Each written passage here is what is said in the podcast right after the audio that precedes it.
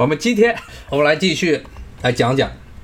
以色列犹太和巴勒斯坦人的前世今生。这些犹太人其实是扮演的角色呢，由东欧的那些波兰地主啊打手爪牙的角色，逐渐呢就变成了英国的这个殖民帝国主义在巴勒斯坦当地统治的爪牙的这么一个角色，而且呢是受到了英国国内的一些犹太人势力。特别像这罗斯柴尔德家族的啊鼎力支持，那他们就在这个巴勒斯坦地方生下根来了。而且呢，他们是作为统治者的帮凶的这么一个角色存在。然后呢，英国在全世界范围内各个地区的统治啊，殖民统治啊，都是。基本上，英国凡是被英国殖民统治过的地方，就没有一个地方它这社会能稳定了。为什么？英国为了维持他们自己作为统治者的这么一个角色存在，所以呢是要极力的去搅乱被统治者内部的，要极力的阻止这个殖民地当地被统治者的他们内部的团结，所以经常是拉一派打一派。你看，在以色列就是很典型的啊，有巴勒斯坦这地方，阿拉伯人。只能是普通的臣民，然后呢，把这个外来的，把这些犹太人当做了与统治阿拉伯普通人的这么一个官僚的存在。那这些阿拉伯人，那自然而然的，他们这个日常生活中产生的各种各样与殖民当局主要的矛盾，直接的对头啊，不是这个阿拉英国人，而是这些外来的占人口少数却有掌握权力的这些以色列人。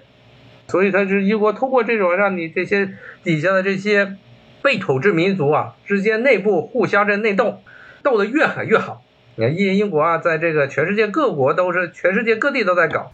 另外一个经典的案例就是马来西亚嘛啊，马来西亚当时这个。英国在当地搞，他知道华人在当地赚钱，所以只只是给了华人大量的商业的特权啊。然后呢，让这个印度人去在当地去当劳工，然后呢，让这些马来人呢去在英国的这个殖民政府之中扮演了一些这个中下层的爪牙的角色。然后呢，最后呢，当马来西亚独立之后，马来人掌握了政治的权利，而华人就被当做了这个待宰的羔羊。然后就产生了一直到现在都没有办法彻底解决的这个华人和所谓当地的乌人，也就是马来人之间的宗教和种族的冲突。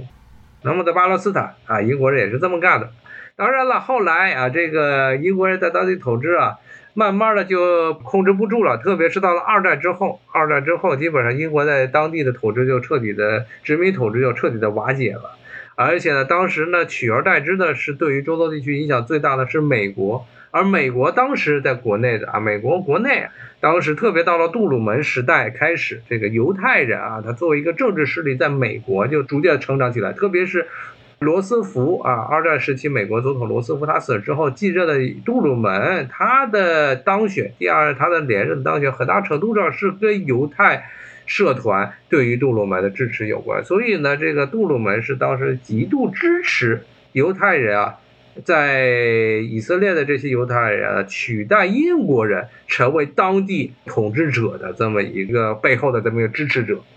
所以我们看见了一个很有趣的事情啊。当时有个有个非常戏谑的说法，说当时英国呀在巴勒斯坦这个地方。降下他们象征于他们殖民统治的米字旗之后呢，这些无论是降旗的人呀，还是他们政府的殖民当局的政府的官僚啊，并没有随着大英帝国的军舰一起走，而直接换套衣服，就变成了新生的这个以色列国的以色列国的这些公务员官员啊，变成这么一个非常奇葩的现象，就是这些英国人在当地的这些殖民统治者。在当地的帮助他们进行殖民统治的这些犹太人，转身变成了新的一个以色列国家的政府的官员，而他的整个这套以色列，这英国在巴勒斯坦的整个这么一套殖民统治体系，就被以色列完完全全的给继承下来了，被新生的这个以色列国家给继承下来了，包括当时在美国控制之下的联合国，甚至包括苏联，其实也是这个支持。就是在所谓的这个以色列和巴勒斯坦，这英国撤出这巴勒斯坦之后啊，建立所谓的巴勒斯坦国和以色列国的这么一个联合国的决议上啊，是偏袒以色列这一方，偏袒了这些作为前英国殖民地爪牙的这些犹太人这一方。从当时在巴勒斯坦这个地方啊，两国的国土划分上，就很明显的看出来是把那些重要的大城市全部都划给了以色列，让这个当时的阿拉伯巴勒斯坦的阿拉伯人就非常的不满。有人说这美国可以好理解，说美国这个因为美国国内犹太人势力很大，为什么苏联也也在这这个搞啊？苏联其实搞它主要目的啊，并不是说是让这个以色列和阿拉伯和巴勒斯坦这两个国家分开，它是想办法要把英国人踢走。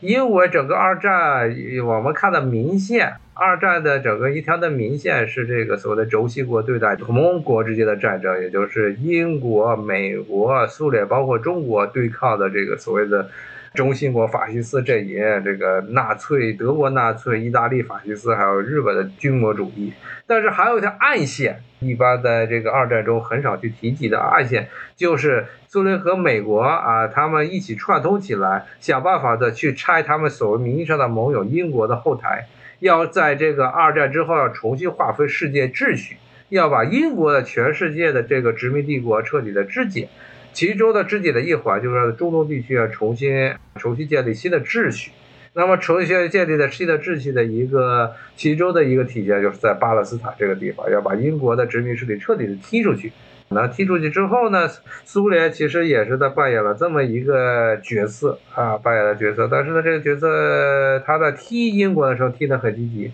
但是没想到意想不到的后果是把整个中东地区的局势变得更加的复杂了。还说了啊，这个犹太人继承了英国的殖民体系啊，这也是英国在当地殖民之后留下的一个巨大雷。包括当时犹太人啊，当时在作为大英帝国的忠实的这鹰犬，也是大量的这些犹太人参加了英国的二战之中的军队。所以他们呢，无论从战争经验，还是从这个政府的这个治理的经验，还是从外部的支持，受到了这个美国的支持，这个几个方面啊。都要比当时完全没有治国经验啊，没有任何的这个行政、政治管理经验的这些当地的这些巴勒斯坦阿拉伯人要高很多，也同样也比那些在二战之后新生的或者摆脱了殖民统治的那些什么约旦呀、叙利亚呀，包括了这些叙利亚、埃及，包括伊拉克，特别是埃及和叙利亚这两个当时在中东地区啊，可以说是在。去殖民地之后，首先独立出来的一些阿拉伯民族主义国家，他们其实比这些犹太人，其实无论是外部支援，还是对于本国啊本国的这些资源的调动，都要比叙利亚和埃及，包括约旦，这当时整个中东地区最强大的三个所谓的阿拉伯民族主义国家要强。所以，当联合国这个非常不平等的国土划分划分法案。被公布出来之后，这阿拉伯世界就不干了，说要与这个以色列开战。结果呢，被以色列准备已久的以色列啊打得落花流水。之后呢，以色列又长期的就成为了美国支持之下的这么一个国家。所以，美国对于以色列的支持，一直到今天，你看这个哈马斯炸了这个加沙周边的这些，发动了这个所谓的阿克萨湖水之后。拜登首先第一时间就跳出来说，美国对于以色列的支持是无条件的，说是全力支持。到之前还是这个态度，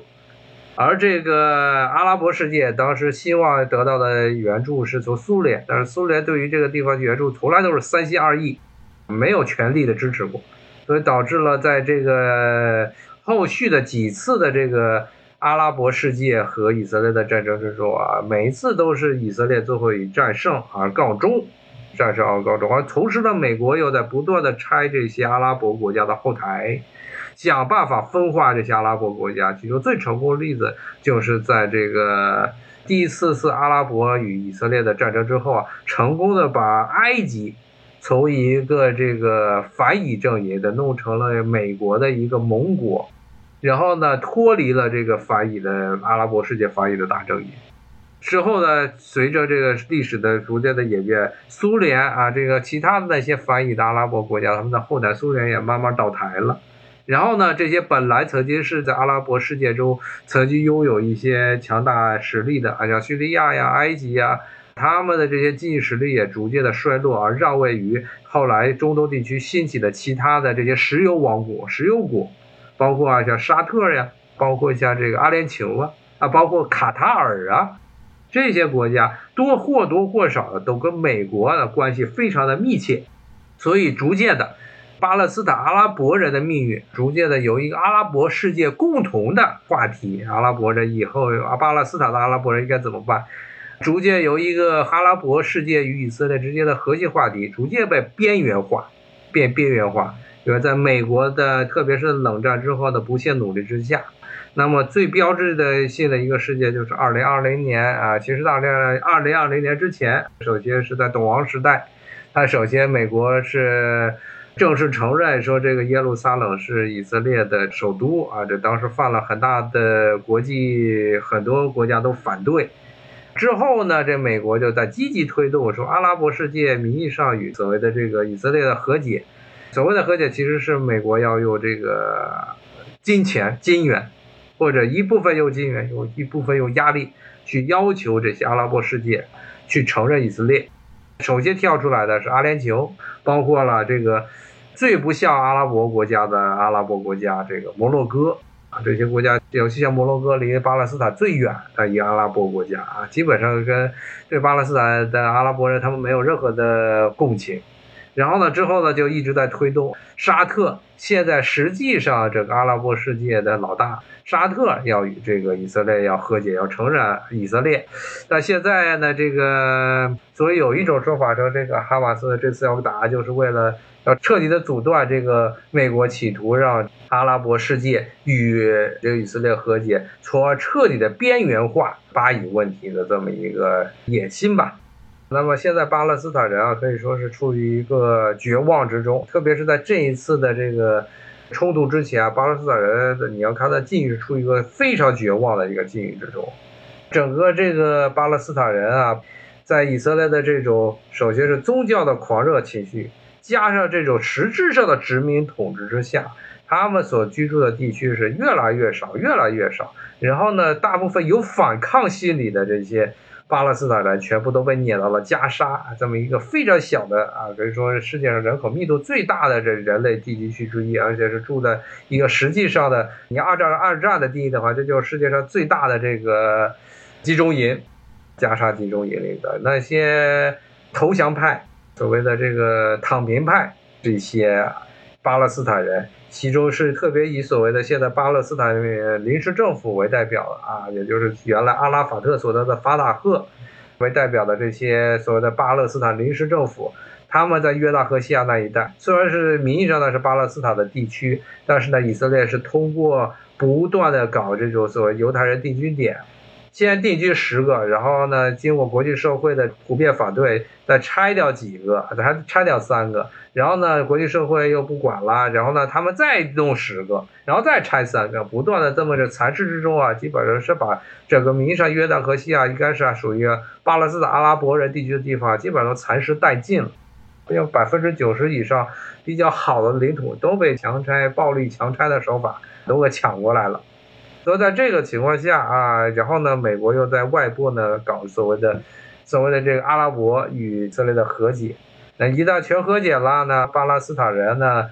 他们的命运呢，其实也就跟这个原来北美地区的土著啊，也就差不多了啊，真的就差不多了，就变成了在一个所谓的阿拉伯人保留区加沙他们保留区中啊，苟延残喘，就跟现在美国的这印第安人保留区那么一种感觉了。这就是这一次哈马斯他这个发动这个突袭的这么一个从历史角度来说的一个大背景，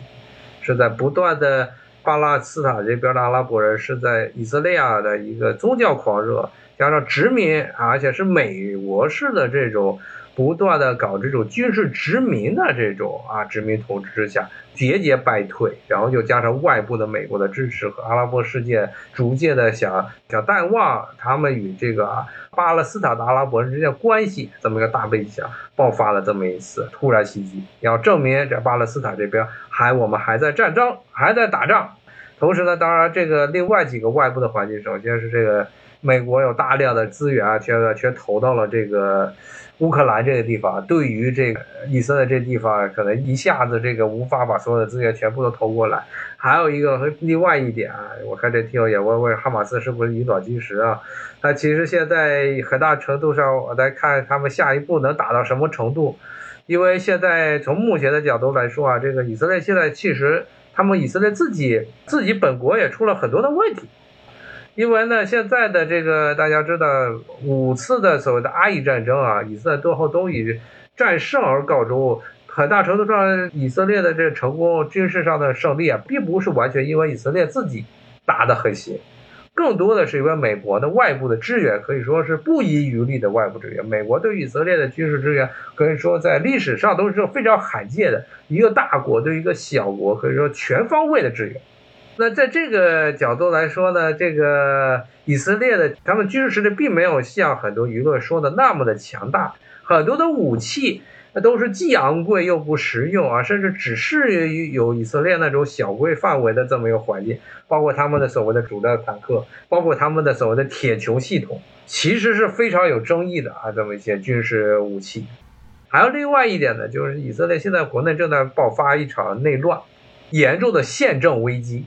为什么宪政危机呢？就是内塔尼亚胡他所在的这个所谓的以色列的这个右派势力，想彻底的掌控以色列的政权，但是呢，这就存在的一个问题，就跟以色列它跟美国一样，其实也是背后有这个所谓的你要说椅子政府也好，说是这个真正的这个国家的操作人也好，他们这个内塔尼亚胡啊，他想把这个中央集权啊彻底的做到一个。怎么的礼乐征伐自天子出，他想让自己做真正的这个以色列的统治者。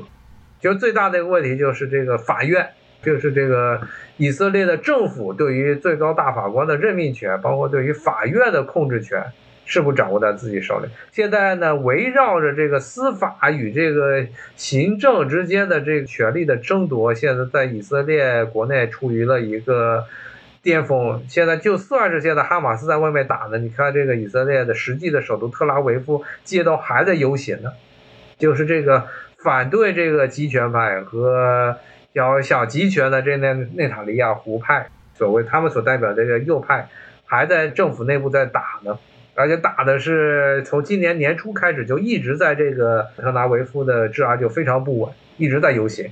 那么在这个情况下呢，应该哈马斯也是看见了以色列在出现内乱，加上美国现在自顾不暇，加上呢现在还有一个另外一个大背景是现在伊朗和沙特还有这个谈和了，所以呢伊朗可以，他们哈马斯要抓住仅剩的几个啊这么一个窗口期要搏一把啊，至于说是不是以卵击石啊，大家可以慢慢看，我们觉得现在。能打到什么程度啊？现在哈马斯就是要在全世界证明，他们并没有被彻底的打断了自己的脊梁，他们还在继续的反抗，而且呢，加上呢，现在包括主流媒体经常说这个哈马斯在那儿到处屠杀平民啊，呃，这个在细的可能就变成实证了，我们就不再多说了啊。我们今天主要还是讲讲这个巴以它整个冲突啊，包括特别是以色列这边它的整个建国的。这两种思潮，一个是宗教思潮，一个呢是这种，啊，其实是一种殖民军事殖民主义思潮。啊，看这听友说这个哈马斯是游击队，他不是纯粹的游击队，他还是想能够扩张。以色列其实围着加沙盖了一大圈的这高墙啊，所谓的隔离区，他是想冲破这个隔离区，能够占领尽量多的土地啊。看来目前他的应该价值是叫。然后呢，想拖住以色列的这个所谓他们的国防军能够坚持到多久，能尽量的坚持下去。只要他们坚持的时间越长，就想靠这种延长的长期的战争呢，能让这国际局势，特别对于巴勒斯坦支持能够越来越多起来。包括现在，你看伊朗还没有真真正的下场吧？然后包括了伊朗在黎巴嫩的代理人，这蜘蛛党还没有直接的下场，虽然最近有炮击了。可能哈马斯也是要向这个外部的势力去证明自己这个还在继续继续打仗，他还不是一个纯粹的游击队，他需要需要继续拖住啊以色列的正规军，能拖到什么程度啊？包括美国现在已经也把航母给调到这个地中海地区的这个舰队也都调到这个以色列附近了啊，看后面的情况。现在是一个正在不断演化的局势。好，今天咱们就先聊到这儿啊，因为要是按照现在这个局势啊，可能下周的这个时候还有很多的这个情况，还会有很多的变化。如果咱们看有没有什么继续来说啊，谢谢大家，咱们下回再聊，谢谢，拜拜。